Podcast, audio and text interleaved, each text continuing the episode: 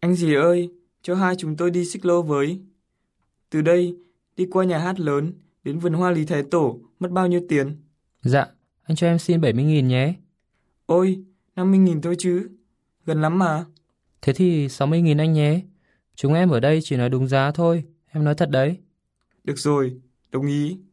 Anh Tanaka ơi, anh lên xe này nhé, còn em lên xe kia. Ừ, cảm ơn em.